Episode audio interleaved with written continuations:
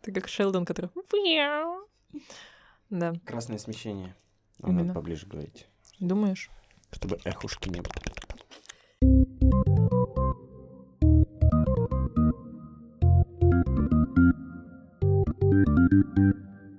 Всем привет!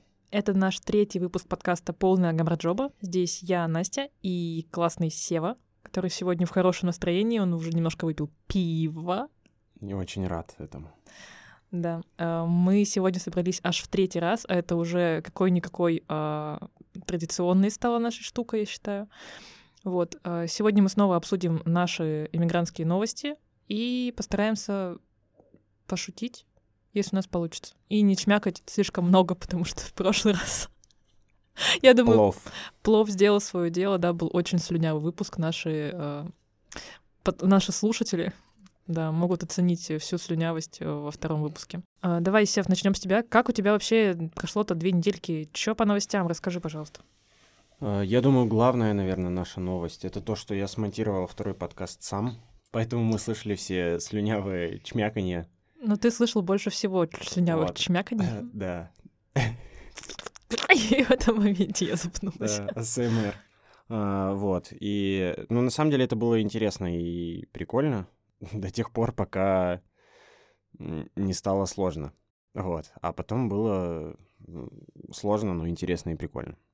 Вот, на самом деле я рад, что выдалось попрактиковаться, потому что это такой опыт, который можно перенести на что-то еще, типа, не знаю, э, переозвучку чего-то, или я давно хотел озвучивать книги, но у меня до этого никак не доходило ничего, ни руки, ни ноги, и все, что я делал, я делал только на микрофон телефона, вот, и, ну, так, там, не знаю, жене записывал когда-то книжки, и, в принципе, все. Ну, получалось неплохо, но не так, чтобы это можно было называть нормальным хобби.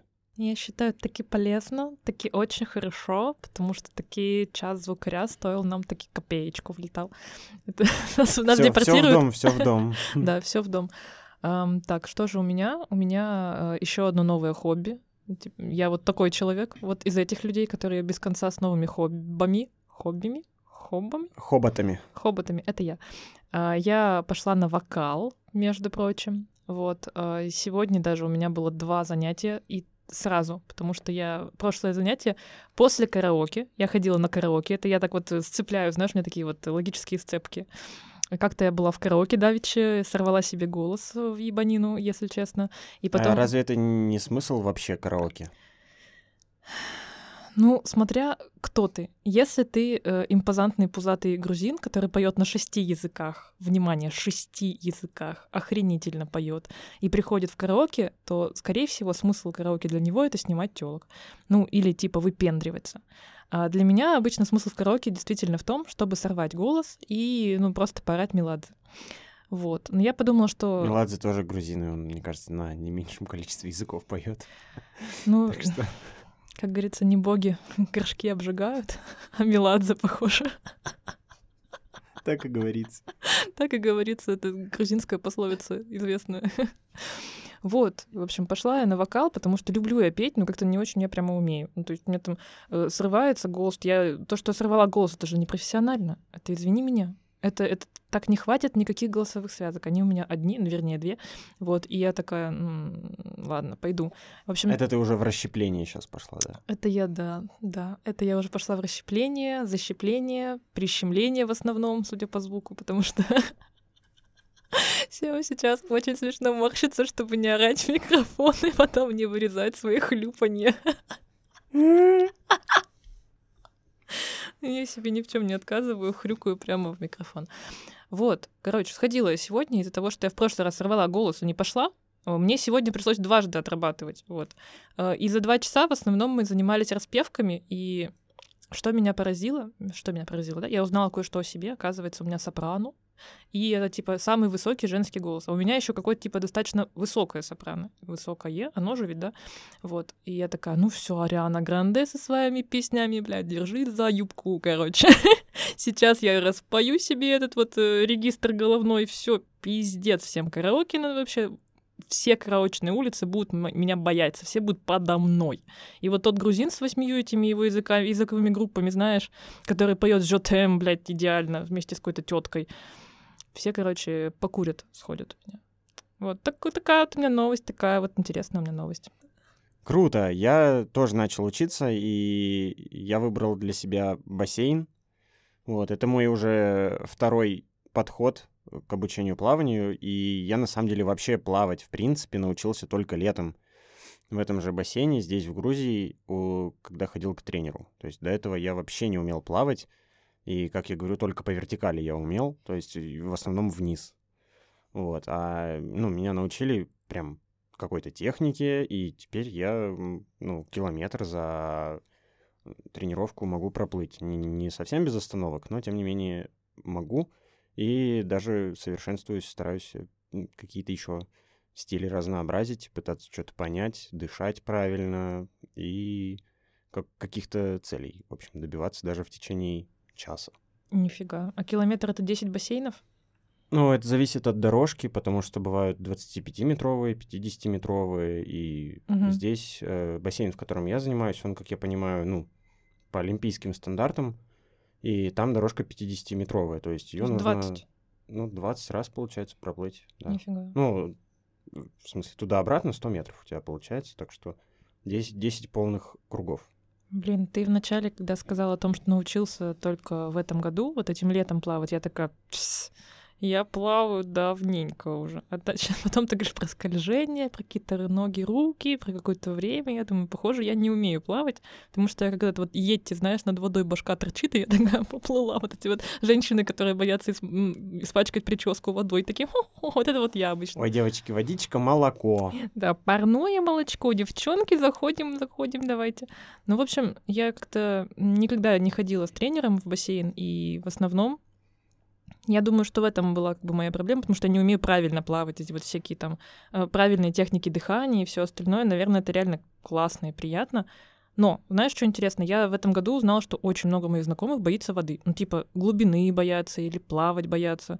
Или в целом, вот э, мы этим летом были в Турции и... Э, как это называется? В общем, в море, в открытое мы гоняли на катере компашкой. И я поняла, что ребята, вот нас было четверо, и двое прямо сильно побаивались открытого моря. То есть мы не пошли в открытое море, ну вот прям в нормальное открытое море, где не видно берегов, да, никаких, просто потому что ребятам было очково. Я не знаю, то ли я отбитая, Хотя я, я бы не сказала, что у меня какое-то особо опасное поведение, то есть, знаешь, такое вот экстремист, экстремистское, экстремальное поведение, но мне почему-то вот вода кажется на, наименее страшной стихией. Например, вот горы, когда вот люди катаются на горных лыжах, по-моему, это пиздец как страшно. То есть ты же наебнешься, если ты, ты же ну, не соберешь костей, то есть тебя там может завалить. Но почему-то вода, в моем понимании, я не знаю почему, она представляется более какой-то дружелюбной стихией. Ты можешь, если, если что, ты можешь типа ну, так всплыть и так бульк и отдохнуть и опять поплыть дальше.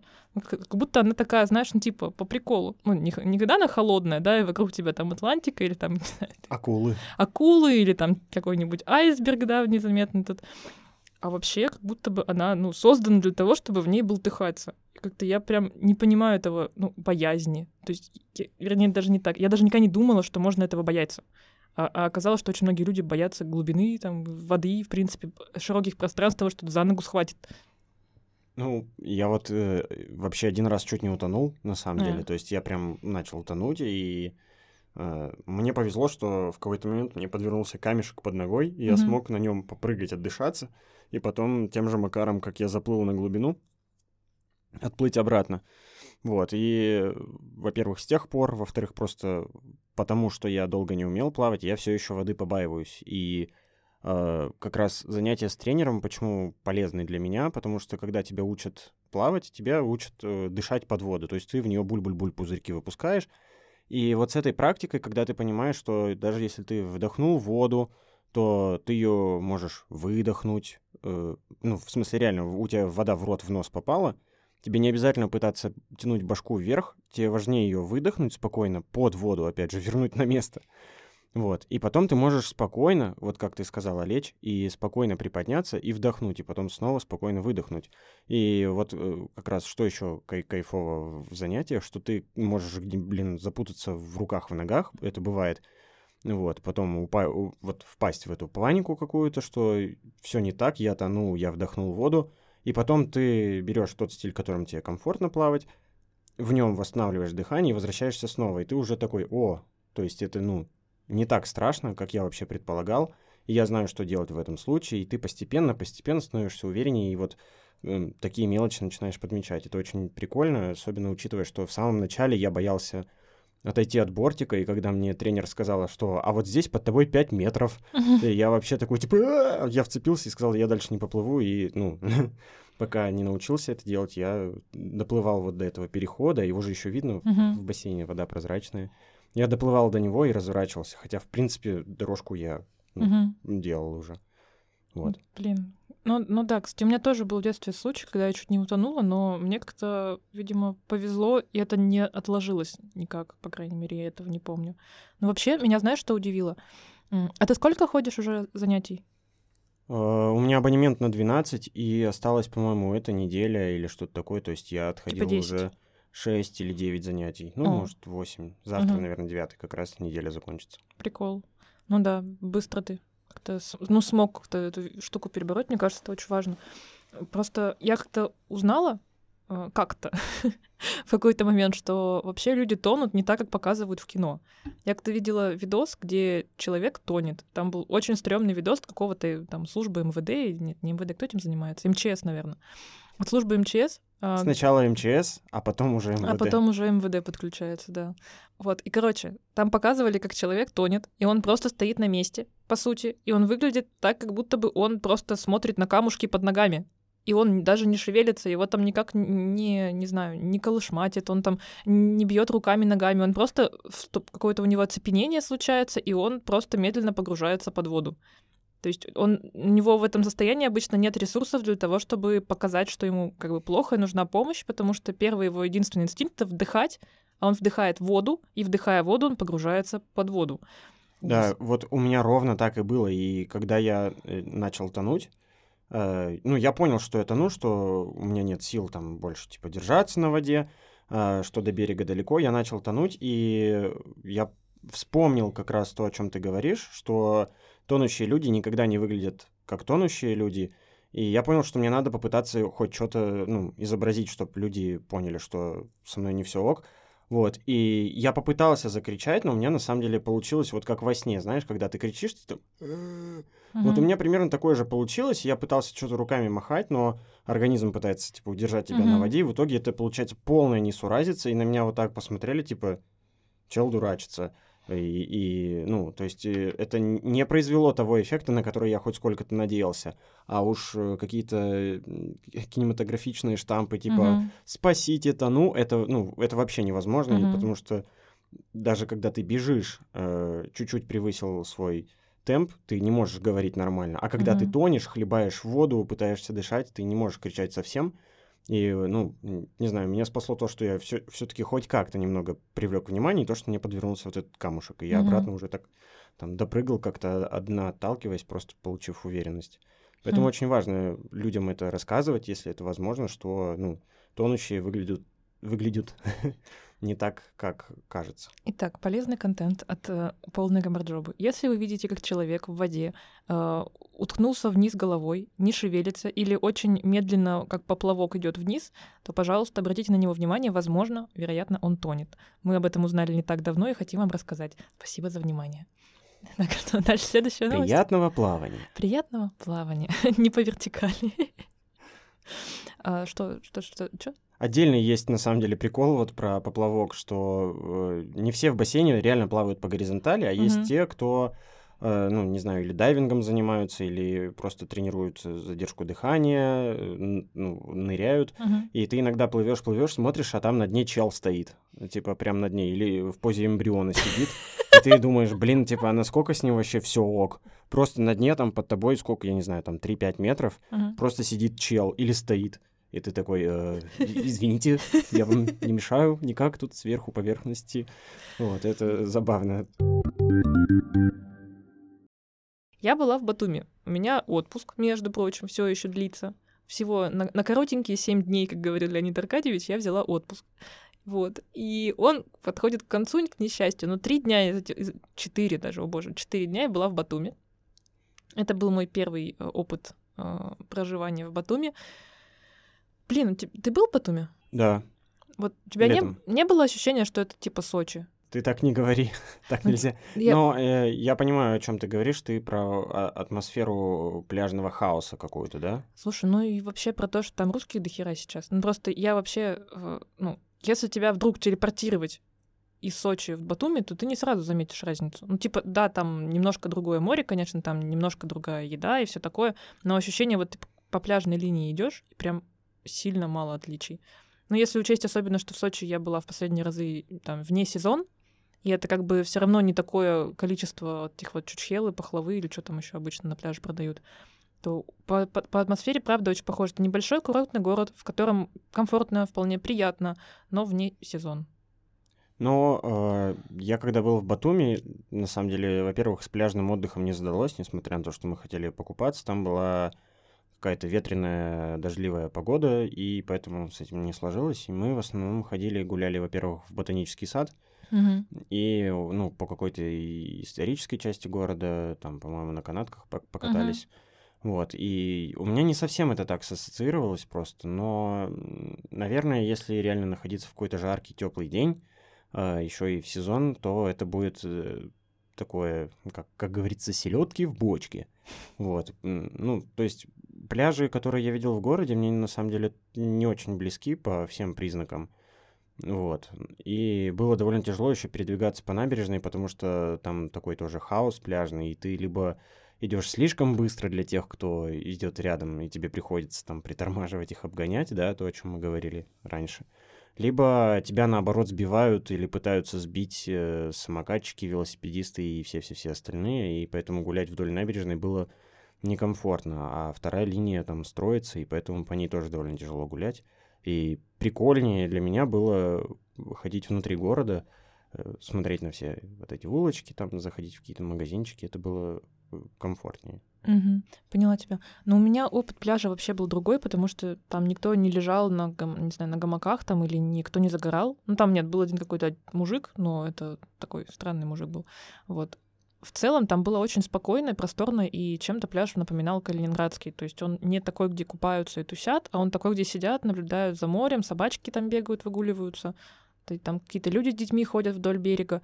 Но вот ботанический сад реально был очень кайфовым местом. Я пожалела, что мы туда попали уже под самый конец, буквально на три часа. И, конечно, три часа не хватило вообще.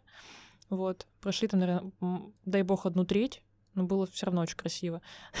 Что меня повеселило, в ботаническом саду растут э, мандарины. И они сейчас как раз э, поспели. И на каждом углу, блядь, валяются эти кожурки от мандаринов пожранные.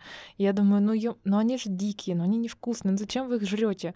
И, знаешь, просто... И тут же я поворачиваюсь и вижу пару э, таких, знаешь, э, взрослых русичей за 60, мне кажется, уже, которые идут и чавкают этот мандарин, жмурятся, морщатся, но жрут.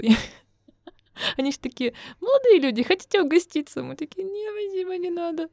Вот, ну, как бы, да. Ну, это же отдельная приколюха. Ты у себя, ну, на родине знаешь и видишь, как растет морковка, картошка. Ты не только знаешь, это травма, да, что нужно копать картошку, Вьетнам. Вот. А здесь ты, ну, ты никогда не срывал фрукты, как это сказать, э, Э, слаще, кислее, чем яблоки, да, веро- uh-huh. вероятно, и поэтому съесть мандарин с дерева — это отдельный кайф, мне кажется. Я бы, ну, я не знаю, сделал бы ли я так, но я думаю, что для многих людей это реально, типа, отдельное отдельная приколюха, прям событие. Ладно, я не буду снобить, но это просто было как будто вообще неуместно в этой атмосфере, потому что там, типа, все такое, знаешь, красивое, типа, какие-то дорожки там, эти деревья все ухоженные, они стоят просто как вот картина нарисована. И тут люди, знаешь, которые прыгают на дерево, в общем, у них вываливаются, в общем, бока из джинсов, они скачут за этим, потом еще кидают вокруг эти чистки. Ну да, здесь другой вопрос, что в ботаническом саду в заповедниках, дендрариях и во всех остальных местах вообще даже часто деревья, которые упали, их не убирают, а просто пропиливают в них Мгм. какой-то проходик, чтобы не нарушать экосистему, и поэтому, ну, это как раз аргумент в пользу того, что я бы не рвал там эти мандарины, и уж тем более, не знаю, если уж сорвал, я бы забрал с собой кожурки. Тут как бы другой подход просто к этому. Ну, Душнильный. Душнильный подход, да, есть такое, конечно. Да вообще какое-то ощущение душнильности меня не покидает. Я, кстати, вот пытаюсь за эту неделю отдохнуть, да? Ты, ты понял, что у меня отпуск. Вот. Отпуск у меня, у меня отпуск, у меня отпуск небольшой, почти закончился. Так вот, и я э, пытаюсь действительно не думать о работе вообще совершенно, не смотреть никакие чаты, э, не отвечать на провокации коллег. В общем, всячески избегать темы работы для того, чтобы в голове хоть какие-то не знаю, нейронные связи, которые отвечают за постоянную дрочку этого телеграмма, они как-то отдохнули и пришли в норму. Так вот, э, примерно только на пятый день без всего этого безобразия голова начинает отпускать. Потому что до этого ты все еще ужасно невротизированный офисный работник. Ты сидишь и постоянно, ну, на очке играющем, типа, что там, где там? А, а, а». И У меня, конечно, еще усложнилась ситуация тем, что так не выш... ну, вышло не очень удачно. Прямо перед моим отпуском нужно было сдать очень большой проект, который, кроме меня, по сути, никто не сделает. Вот. И поэтому как-то так вышло, что мне пришлось еще из отпуска поработать несколько часов, что я вообще не приемлю. Я прям такой человек, который я работать в отпуске в выходные не буду, нифига. Вот. И здесь я пришлось пойти на какой-то договор с совестью, с принципами моими. Вот. И, как говорится, выебать принципы в принципе, и немножко поработать. Ты как вообще относишься к таким вещам? Поработать? Ну, я понимаю, что бывают такие ситуации, когда нужно спасти э, что-то в отпуске, поработать, но я считаю, что это может быть исключительно добровольной, на самом деле, какой-то инициативой, если вдруг ты это увидел и можешь, типа, кого-то выручить. И, ну, исключительно потому, что это, не- как это сказать, нетрудно, да, что ты не сломаешься потом, выйдя из отпуска от того, что ты не отдохнул, потому что вот у нас э, в компании, на самом деле, право на отдых, оно очень, как это сказать? Священно?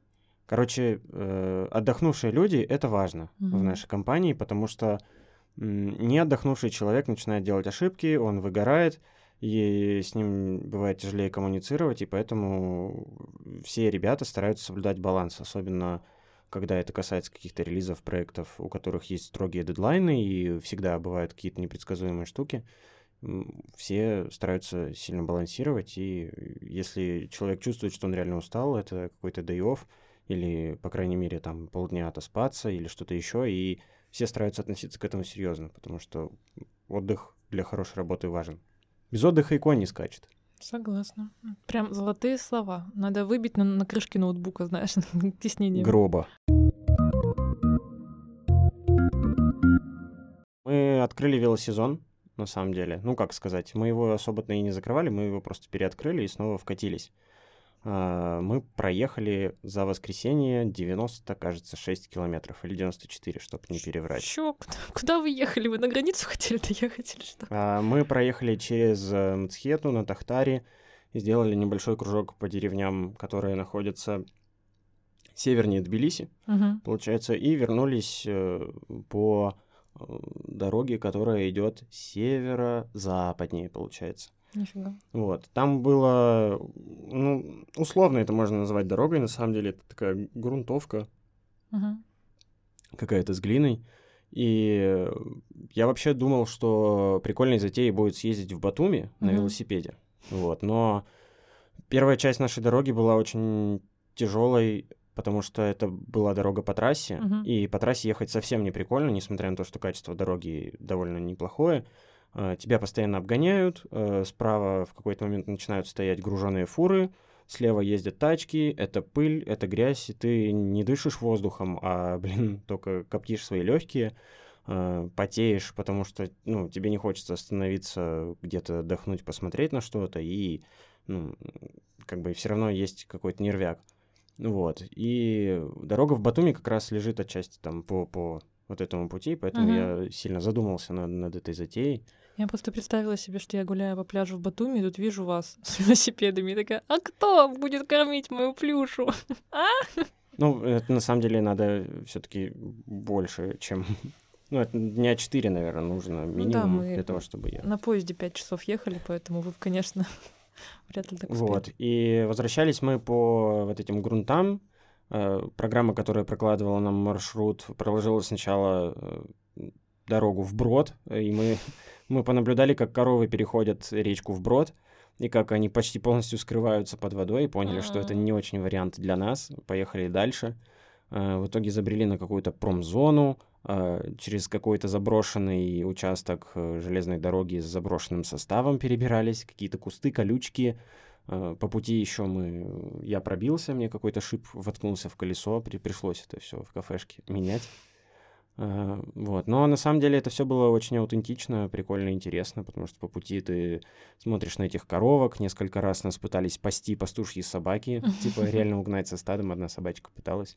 Мы, мы решили на нее не кричать, как на тех собак, которые пытаются тебя сожрать, в отличие от тех, которые пытаются спасти, и сказали, она на работе. Пусть стадо уйдет, и мы, мы поехали потом спокойно.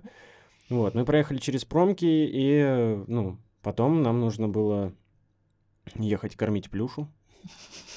И, в общем, после этого всего еще мы... э, а, мы поели хинкалей в гостях, и потом уже еще отдельно поехали кормить плюшу.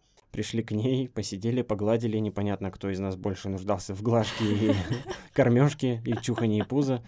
Но, тем не менее, все гла- гладительные потребности плюши были удовлетворены. Мгм. Вот. э, И мы поехали уже домой откисать, отдыхать. Героическое спасение плюша от тоски произошло. Ну да. Блин, это очень классно. Ты каждый раз рассказываешь про ваши покатушки, и меня, с одной стороны, берет зависть, а с другой стороны, я думаю, господи боже, я бы так вот почти 100 километров проехать на своих ногах. Блин, это если бы за мной реально злые собаки гнались, наверное. И да, только в этом случае. Мне кажется, у меня бы вряд ли получилось, это же еще физически тяжело. Вы вообще часто сейчас катаетесь? А, ну, на самом деле есть такая рекомендация, что если ты начинающий велосипедист, то твоя максимальная дистанция должна равняться десятикратному объему. Десяти... э, Короче, ты берешь свою дистанцию, м, которую ты хочешь проехать, допустим, 80 километров. И для того, чтобы их проехать без травм и, ну, смочь это сделать, у тебя должно быть накатано в сезоне уже 800 километров. То есть Мгм. какие-то тренировки, выезды, еще что-то. И, в принципе, мы летом, осенью довольно активно катались, или, по крайней мере, старались кататься, и э, было уже довольно легко, когда ты постоянно, ну, хотя бы чуть-чуть катаешься. А здесь, после трехмесячного перерыва, после последней нашей поездки, это оказалось немного тяжелее. То есть все равно ты чувствуешь усталость в ногах, как-то тело себя не особо комфортно чувствует. То есть ты э, отвыкаешь просто сидеть на велосипеде, Мгм. и, ну, да, да, даже жопа болит, потому что, блин, это ж надо все это время сидеть, мозолить и... Вот, и э, даже сидеть на велосипеде нужно, как бы, как я для себя понял, уметь. То есть раз- ра- разместиться так, чтобы тебе ни- ничего не натирало, коленочки себя хорошо чувствовали, и ты мог ехать и еще и по сторонам смотреть. Безумие. Ну, блин, я восхищаюсь вами с Сашей. Саша — это Севина жена. Просто вообще лучшая. Не, мой отдых состоял в основном из э, поедания чего-то, смотрения на воду, смотрения... Я обняла какое-то деревце, потетешкала кучу всяких собачек, потому что в Батуми каждая собачка очень ленива, она лежит и не смотрит на тебя. Ты к ней подходишь, и она, знаешь, как в игре, типа, NPC-шка, она оживает, так поднимает башку, ты ее гладишь, она такая нормас. Ты отходишь, она принимается делать ровно то же самое, что делала до твоего подхода. Обожаю. Он у нас э, во дворах возле дома э, живут две собаки, Мгм. которых, э, вероятно, подкармливают э, люди из ближайших трех ларечков. Это ларечек с выпечкой, ларечек с мясом и ларечек с овощами. И эти собаки, собаки выглядят как хот-доги, реально. Они такие очень пухлые. И ощущение, что они как вот э, какой-то мешочек с майонезом. И они, ни- я никогда не видел их в отличном от лежачего состояния. То есть у них есть две лежаночки, и они такие раздутые у них. Они вообще, ну, размером с овчарку, наверное. Но они настолько раздутые, что лапы у них выглядят как будто это лапы таксы, то есть они такие коротенькие. И каждый раз, когда я куда-то хожу, вот в бассейн, например, или еще куда-то, одна из них, по крайней мере, всегда лежит там в одном и том же положении. И сегодня, когда я проходил мимо ее лежанки и увидел, что ее нет, я подумал, а куда ты вообще уйти могла? Укатиться. Да, да, типа. э, у них прямо возле головы, возле лежанки стоит кастрюля с питьевой водой, и они, ну, я, я не представляю, как она, во-первых, встает, и, во-вторых, как, э, ну, из чего состоит ее день. Я даже подумал, что, наверное, эта собака довольно депрессивна, потому что ей скучно же. Я пожалел самую сытую собаку Да. на Диком Западе. Блин, ну, да, да, животные здесь в основном выглядят так. Не знаю, хорошо это или плохо, их хотя бы не обижают. И они не страдают от того, что им холодно или голодно, например. По крайней мере, я редко очень видела таких собак, которые страдают. Обычно даже собаки, которые на поводке, они выглядят более худыми, стройными, потому что за ними, видимо, ухаживают, следят за их питанием. А эти такие прям болибобы, такие, типа, Но есть базовая шутка про то, что собаки здесь выглядят так, потому что они съедают вообще все попки от хинкалей. Что, ну, единственная задача попки от хинкалей — это чтобы собаки сытыми были. Хорошая шутка, очень хорошая. Мне нравится. Так, а что ж еще? Вышла игра Atomic Heart. Я всем прожужжал про нее уши, на самом деле, а, кому мог. А, Потому что я ее очень ждал еще с момента появления самого первого трейлера, когда я его увидел, там, по-моему, под песню м, группы Мираж. Чувак ходит и мочит э, оживших роботов в советском стиле. Что? И, короче, стреляет в них из всяких там пушек. Это все происходит в Пиу. сеттинге супер развитого там Советского Союза. Э, Мы сейчас не будем про отношение ко всему этому говорить, но э, придумать вот эту, короче, вселенную, сделать и сделать это супер динамично, это было чем-то необычным. И все делали ставки на то, что, как всегда, это все просто рендеры, и дальше них не зайдет, но тем не менее игра вышла, и сейчас миллиарды мемов на эту тему делаются. Она существует, у нее вроде неплохие рейтинги, и я даже в связи с этим решил обзавестись приставкой, и, Мгм. и сейчас по сусекам наскребаю на то, чтобы вот реально в первую очередь попробовать эту игру, и потом уже все, остальное, что я упустил за 28 лет, э, или сколько там мне, э, попробовать еще. Блин, я вообще не играю ни во что. Единственное, во что я играла, это была ам, очень простенькая игрулька по Соус Парку. Может быть, ты помнишь? Stick of Truth она называлась. Типа палка судьбы. Нет, я, я, я на самом деле вообще не геймер, типа я меня- тоже совсем не геймер. Поэтому это для меня большой шаг в мир э, искусства. Я игр. тебя отлично понимаю, потому что вот единственная игра, которая заставила меня что-то там скачать тогда еще на свой комп и поиграть, и даже купить мышку. Это вот была игра по Соус Парку. Знаешь почему? Потому что там а, нужно было, типа, там мальчишки, компания мальчишек из Соус Парка, они играют, типа, в ролевые игры, как вот там, э, типа, Magic the Gathering. И в какой-то момент ты, как Эрик Картман, должен э, испускать воню чары, ну, типа, пердеть, по сути. И из-за того, что у меня не получалось без мышки выпускать воню чары, я пошла и купила мышку. Я прихожу в магазин, и мне говорят, а вам для чего? Для гейминга? Я такая, ну, да. Говорю, почти. В общем, эм, выпускала воню чары, прошла за три дня, и больше меня не тянуло вообще. То есть проходить ее еще раз мне неинтересно. У меня дома была приставка, Xbox стоял. Я к ней ни разу не притронулась, если честно. Она стоит и стоит. Ну, то есть, как бы вообще не тянет.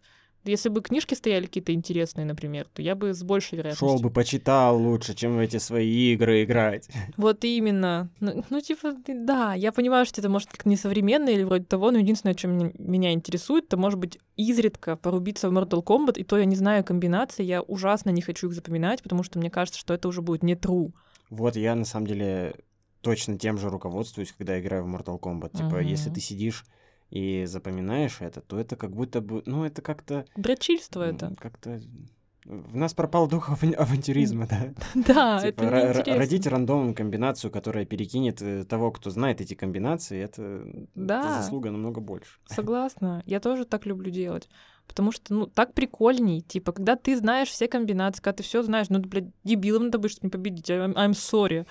Но вот когда ты ничего не знаешь, и ты такой еще типа, ой, я кого-то жмал, и тут типа супер комбо какой-то выбил. И ты такой, это, это столько радости сразу. А особенно, когда ты разъеб кого-то, кто умеет играть, и ты такой типа, у Китана Вин. Это же намного прикольней. Да, но у меня ни, ни разу не получилось никого победить таким образом. О, да? Мне, кстати, ну- как-то везло. Как-то я однообразен, видимо, в своих этих комбинациях. Слушай, у меня наоборот как-то обычно получалось. Я даже как-то на тоненького меня победил один из друзей, который прям очень пиздато играет. Он прямо вот и комбинации, и все, и он меня прям в последние какие-то секундочки победил, и я прямо, я расстроилась, потом смотрю на него и понимаю, что он весь спотел. я такая, типа, ладно, нормально было. Вот. Ну, в, в целом, я не хочу просто это все учить, не хочу и все. Там еще, знаешь, что есть кнопка, типа, посмотреть комбинации. Я думаю, ой, блядь, не, не пизди мне эти комбинации твои, не хочу знать вообще, что ты там мне подсовываешь. Я как-нибудь сама разберусь, знаешь, этим методом тыка, этим упорного тыка.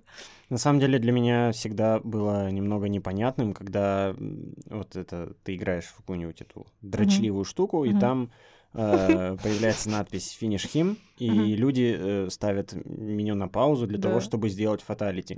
Я всегда думал, а в чем смысл делать фаталити вот так, если по факту все типа предвкушение и вот это вот э, там какой-то, не знаю, 10-секундный промежуток, в который ты должен успеть эту мега-комбинацию, uh-huh. которую ты должен провернуть, успеть сделать, а в итоге ты ставишься в меню на паузу, и мы оба смотрим, как ты изучаешь это, и потом ты такой, вот теперь фаталити. И, короче, я не знаю, я это не особо как-то понимаю. Я тоже это не люблю. И вообще меня это бесит, если по-честному. То есть мы с тобой только что сидели, играли, хуярились, ты меня победил, так еще я сейчас должна сидеть и ждать, пока ты выберешь, как именно меня вырубить. Типа, ну, блядь. Я обычно, наоборот, подхожу, знаешь, так вплотную к этому полудохлому и такая ногой ему «на!» Да-да, самый дурацкий удар, который ты выучил вот этим методом тыка, и все. Это, же унизительнее. Да, да, да, тебе просто как крикнули в лоб, и ты умер, ну просто. И была когда, когда такая игра Worms, ну, ты знаешь, наверное. О, ненавижу червячков этих дурацких. Да. И в четвертой части, которая уже была прям, ну, ты там 3, двигаешься в 3D-мире, uh-huh. там были как раз несколько унизительных способов, типа э, толкнуть пальцем, когда ты мог столкнуть его куда-нибудь там uh-huh. в какую-нибудь пропасть или еще что-то там ударить, не знаю, кулаком битой или mm-hmm. там какие-то всякие дурацкие штуки вот эти были. И это было, ну, как раз смешно и в тему, что ну, ты да. реально можешь просто использовать толчок пальца, чтобы кого-то убить. Ну, блин. в игре. Это унизительно. Почему-то вот даже смотреть на этих червячков у меня вызывает приступ скуки, потому что когда ты играешь в Mortal Kombat или хотя бы смотришь за игрой, там типа пиу-пиу-пиу, птиш вот всякая фигня происходит, короче, и это прикольно. А тут ну, не знаю, типа, ну, хочется на X2 или на X4 сделать, чтобы как-то поинтереснее стало. Вот, но ну, ну да. Ну вот. И, короче, меня очень бесят эти вот задроты, которые вот это вот все вот эту комбинацию используют. Ну, зачем это надо вообще? А еще у меня, знаешь, какой был прикольный опыт? На прошлой неделе ко мне приезжал друг. Это мой бывший коллега, который со мной был в креативной паре. Когда мы работали в агентстве рекламном, есть такая практика креативной пары. То есть есть ты, а есть еще второй копирайтер, с которым вместе вы штурмите типа такой э, напарник.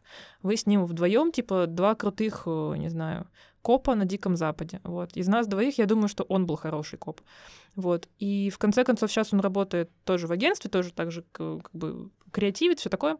Вот. И к чему ты? А, к тому, что этот человек обладает невероятной способностью играть э, в Mortal Kombat как пианист. То есть он кладет э, джойстик э, на стол, геймпад на стол, и просто пальцами так так так так так как пианист, понимаешь? То есть он типа не хватает его с двух сторон и там не жмякает всеми пальцами, а просто на нем вот так вот как будто наигрывает.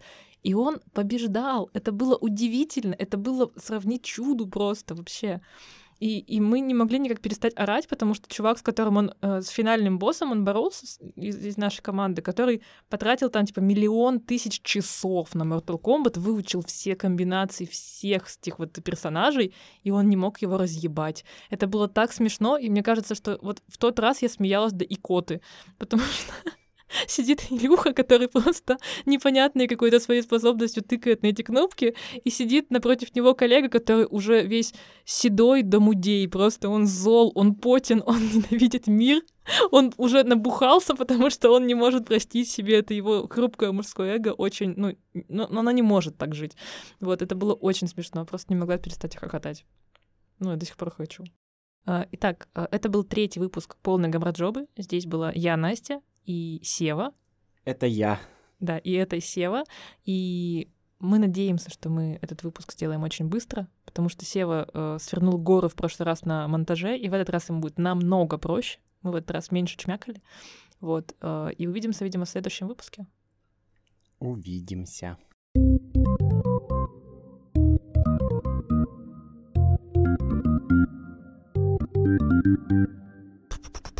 Хочешь, ты заверши?